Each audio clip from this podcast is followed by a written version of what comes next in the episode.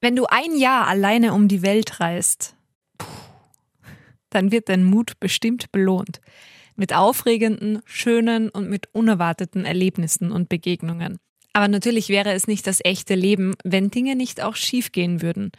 Und du plötzlich irgendwo am anderen Ende der Welt stehst und dich fragst, verdammt, was ist jetzt passiert? Hilfe, warum? Warum geht jetzt so viel schief? Das gibt's ja gar nicht. Willkommen zu Teil 2 von Marions Geschichte. Life is a story. Story. Story. Story. Story One, der Podcast. Schön, dass du uns gefunden hast. Wir sind gerade drei Monate in Amerika gewesen. Also Marion. Ich bin gefühlt dabei gewesen. Auf Story One schreibt die Oberösterreicherin über ihre Weltreise One Year of Summer. In Teil 1 erfährst du, wie es dazu gekommen ist und was Marion zum Beispiel in Neuseeland, Australien und Hawaii erlebt hat. Im ersten Teil habe ich schon erwähnt, dass Marion ein richtiger Sonnenschein und immer positiv ist. Aber auch sie kommt bei einer Weltreise natürlich an ihre Grenzen, denn nicht alles kann immer so laufen wie geplant. In dieser Situation malst du die schlimmsten Geschichten aus. Eigentlich darf man gar nicht dran denken. Zu der Geschichte kommen wir noch, aber alles der Reihe nach. Nach Amerika reist Marion weiter, aber diesmal nicht mehr alleine. Da hat mich dann eine Freundin für zwei Monate begleitet. Wir haben Bali und die Philippinen gemeinsam gemacht. Da komme ich wieder zurück zum Alleinreisen. Also das war für mich dann natürlich eine gewaltige Umstellung. Ich habe mich schon voll gefreut, dass ich eine Freundin aus Österreich dabei gehabt habe. Aber mir ist dann das Alleinereisen so dermaßen abgegangen. Ich habe mich dann auch nicht wirklich so frei gefühlt. Okay, ja, jetzt habe ich eine Freundin bei mir. Muss ich auf die warten. Das war ja ganz komisch und mit dem habe ich irgendwie sehr zu kämpfen gehabt. Und da bin ich auch ein bisschen unrund gewesen zu dieser Zeit. Ich wollte dann auch wieder allein sein und allein weiterreisen, aber ja, wir haben es dann trotzdem noch gemeinsam gemacht. Wir sind nach wie vor nur Freunde. Aber nach die zwei Monaten hat es für beide gut passt, wenn wir jetzt sagen, okay, du machst weiter für dich, ich mache weiter für mich. Wir haben das beide einfach braucht. Und auch für unsere Freundschaft war es gut. Kommen wir einmal zu einer Sache, die auf Reisen immer funktioniert. Gutes Essen. Mango Sticky Rice, Chia Pudding, Smoothies, Pad Thai, ich habe so einen guten Reisemagen, ich habe nie Beschwerden gehabt. Aber ich habe alles mitgehabt, weil so viel gesagt haben, ja, spätestens in Südostasien wird's die haben. Nichts hat's gegeben. Und wir reisen weiter. Für mich war klar, ich muss auf die Philippinen. Es war Wahnsinn. So schön. Und wir haben dann nur einen anderen Travel Buddy dabei gehabt, den wir witzigerweise auf Bali kennengelernt haben und zufällig am Flughafen dann wieder getroffen haben. Wir haben dann gesagt, okay, reisen wir gemeinsam. Wir haben dann eine Tour gemacht mit einem Einheimischen und der hat uns auf zwei Inseln gebracht, wo wir einfach die einzigen Touristen dort waren. Das kann man gar nicht, gar nicht beschreiben. Aber Philippinen war wirklich wahnsinnig, wahnsinnig schön. Es geht Schlag auf Schlag. Nächstes Land. Ja, und dann ist nach Vietnam gegangen, kurzen Stopover in Singapur gemacht und in Malaysia, Kuala Lumpur.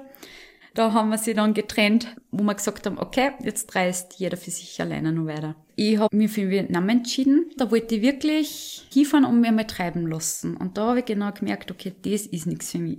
Dann habe ich meinen ersten Unfall gehabt. Da bin ich komplett planlos in Ho Chi Minh angekommen.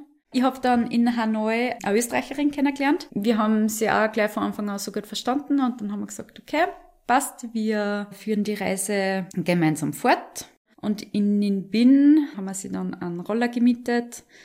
Dann ist dann dieser Unfall passiert. Ich habe echt äh, richtiges Glück gehabt. Wir sind mit dem Roller gefahren. Kurz zusammengefasst, es war uns ein Lastwagenfahrer fast reingefahren und ich habe bremst. Auf einmal ist das alles so schnell gegangen. Ich habe gesehen, der LKW zirkt richtig um und auf einmal sind wir gelegen. Ich habe am Anfang nicht gewusst, tut mir was weh? Was tut mir weh? Ja, mein Fuß tut mir weh. Ja, der erste Blick sowieso zu meiner Reisebegleitung, weil sie ist hinter mir gesessen. Die hat sich Gott sei Dank nur ein paar Abschürfungen zugezogen und neben meinem Auge hat es mir richtig weh und ich habe mir nur gedacht, ich will gar nicht wissen, wie ich ausschaue. Auf einmal waren Männer da, die haben dann das Moped von der Straße gebracht Und wir sind dann zum Straßenrand und haben uns niedergesetzt. Ich habe nicht gewusst, okay, so jetzt warnen oder nicht. Ich habe einen richtigen Schock gehabt. Die Männer haben uns dann ausgelacht. Sie haben uns nicht geholfen. Sie sind einfach nur da gestanden, haben irgendwas geredet, was wir natürlich nicht verstanden haben und haben die ganze Zeit gelacht. Der LKW-Fahrer ist dann weitergefahren. Mir hat dann mein Fuß richtig wieder, ich habe dann nicht drauf treten können.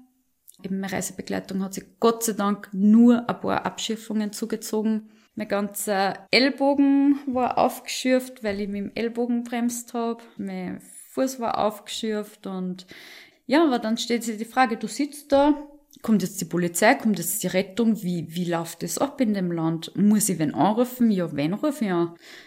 Ja, und ich dachte, was ist da los? Hilfe, warum? Warum geht jetzt so viel schief? Das gibt's ja gar nicht.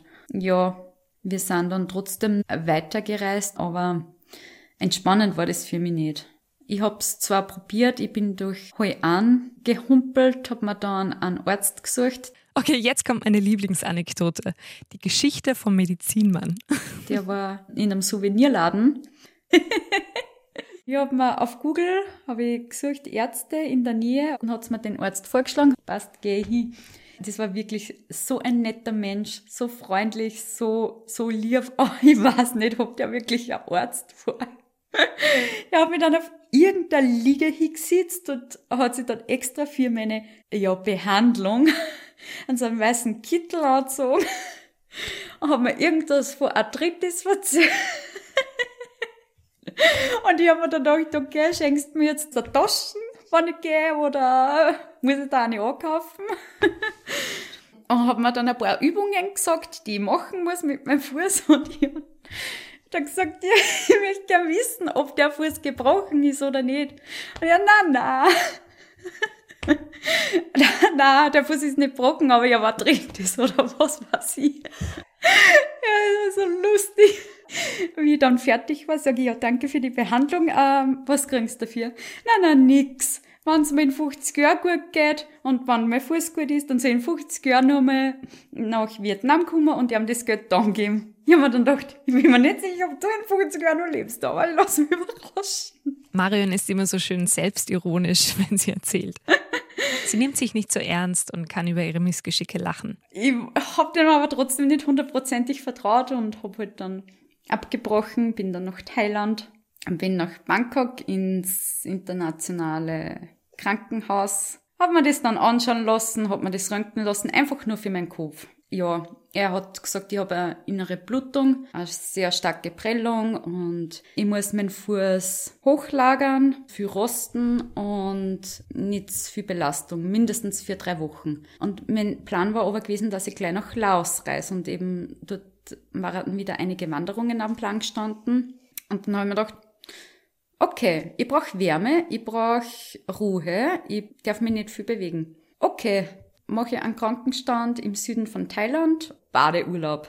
Ich bin dann nach Krabi und von Krabi habe ich dann Inselhopping gemacht, Koh Phi, Koh Lanta, wunderschöne Bootsausflüge gemacht. Wie es mir dann besser gegangen ist, auch mit dem Fuß schon wieder. Also ich wollte unbedingt nur Laos mitmachen. Die Kurang-See Wasserfälle sehen. Hat mir irrsinnig gut gefallen. Also so, so schön. Wie man sich einen Märchenwald vorstellt. Das war ganz speziell. Genau, und dann bin ich wieder zurück nach Thailand, bin dann gleich in den Norden hoch nach Chiang Mai, hab dann Weihnachten mit Elefanten verbracht, ein richtig schönes Erlebnis. In Chiang Mai habe ich dann noch eine ganz interessante Persönlichkeit kennengelernt. Ein Kanadier. Natürlich habe ich mich auch schon mental aufs Heimkommen vorbereitet und er hat das, dürfte das auch irgendwie gespürt haben und hat, mich dann einfach so gefragt, was geht da eigentlich gerade so durch den Kopf? Und ich dann, ja, das Heimkommen stresst mich schon ein bisschen. Ich will nicht, dass es wieder so wird wie vorher. Ich will nicht, dass ich wieder so werde wie vorher. Und ich will gar nicht, dass das ja aufhört. Ich will gar nicht wieder zurück. Und er schaut mir an und sagt, Mariam, du kannst dich immer entscheiden, wer du sein willst. Du musst an keinem bestimmten Ort sein. Das kannst du daheim, das kannst du am anderen Ende der Welt, das kannst du überall, weil alles in dir stattfindet. Und das habe ich einfach so schön gefunden und der Satz, der begleitet, der begleitet mich einfach seitdem. Aber irgendwann ist auch One Year of Summer zu Ende. Und für Marion geht es zurück nach Hause. Ja, am 10. Jänner bin ich dann wieder zurück. 10. Jänner. Einerseits habe ich mich gefreut, also ich habe schon so ein Gefühl gehabt, okay, jetzt wird es Zeit, dass ich heimkomme. Jetzt brauche ich eine Pause vom Reisen. Definitiv. Wie aber dann in Wien war, es hat ja keiner gewusst. Es war eine Überraschung für meine Mom. Nur mein Bruder war eingeweiht und meine engsten Freundinnen. Da komme ich von dieser Reise zurück. Es war keiner am Flughafen. Auf einmal habe ich mir gedacht, ich weiß nicht, was ich fühlen soll. Ich weiß nicht, ob ich mir jetzt freuen soll oder nicht. Aber mir geht es so ab, mir geht es so ab, das Weiterdenken so, okay, und welcher Hostel muss ich jetzt buchen und wo muss ich jetzt hin und mit welchen Transportmittel fahre ich dort und da hin. Auf einmal ist das weg. Das hat mir auch ganz fertig gemacht. Die Privatsphäre habe ich geliebt, aber dieses Weiterdenken, dieses Weiterplanen, das ist mir irrsinnig abgegangen. Ja, und ich habe einfach die Reise noch mal Revue passieren lassen, indem ich dann mein Buch geschrieben habe. One Year of Summer. Schauen wir mal, was da noch draus wird. Ich bitte Marion zum Schluss, mir in einem Satz zu sagen, was One Year of Summer für sie für eine Bedeutung hat und wie es ihr Leben verändert hat. Also ich bin viel gelassener geworden. Ja, wenn was nicht klappt, es hat seinen Grund. Man ist viel bewusster, man ist viel achtsamer auch. Einfach so ein wenig nicht nur für sich denken, sondern auch für andere. Das mache ich jetzt zum Beispiel auch, wenn ich sehe, es ist irgendetwas runtergefallen, ja, ich heb das auf. Oder ich sehe, ja, der möchte gern rausfahren und ich fahre jetzt eh nicht so schnell, dann tät die haben ja, er soll rausfahren. Es sind einfach so Kleinigkeiten. Und wenn es nur ein kleines Lächeln ist von demjenigen. In Wahrheit ist eh, wie dieser Kanadier mir gesagt hat, es ist alles in dir. Du brauchst an keinem Ort der Welt sein, dass du entscheiden kannst, wer du bist. Story One. Schreib du deine eigene Geschichte auf Story One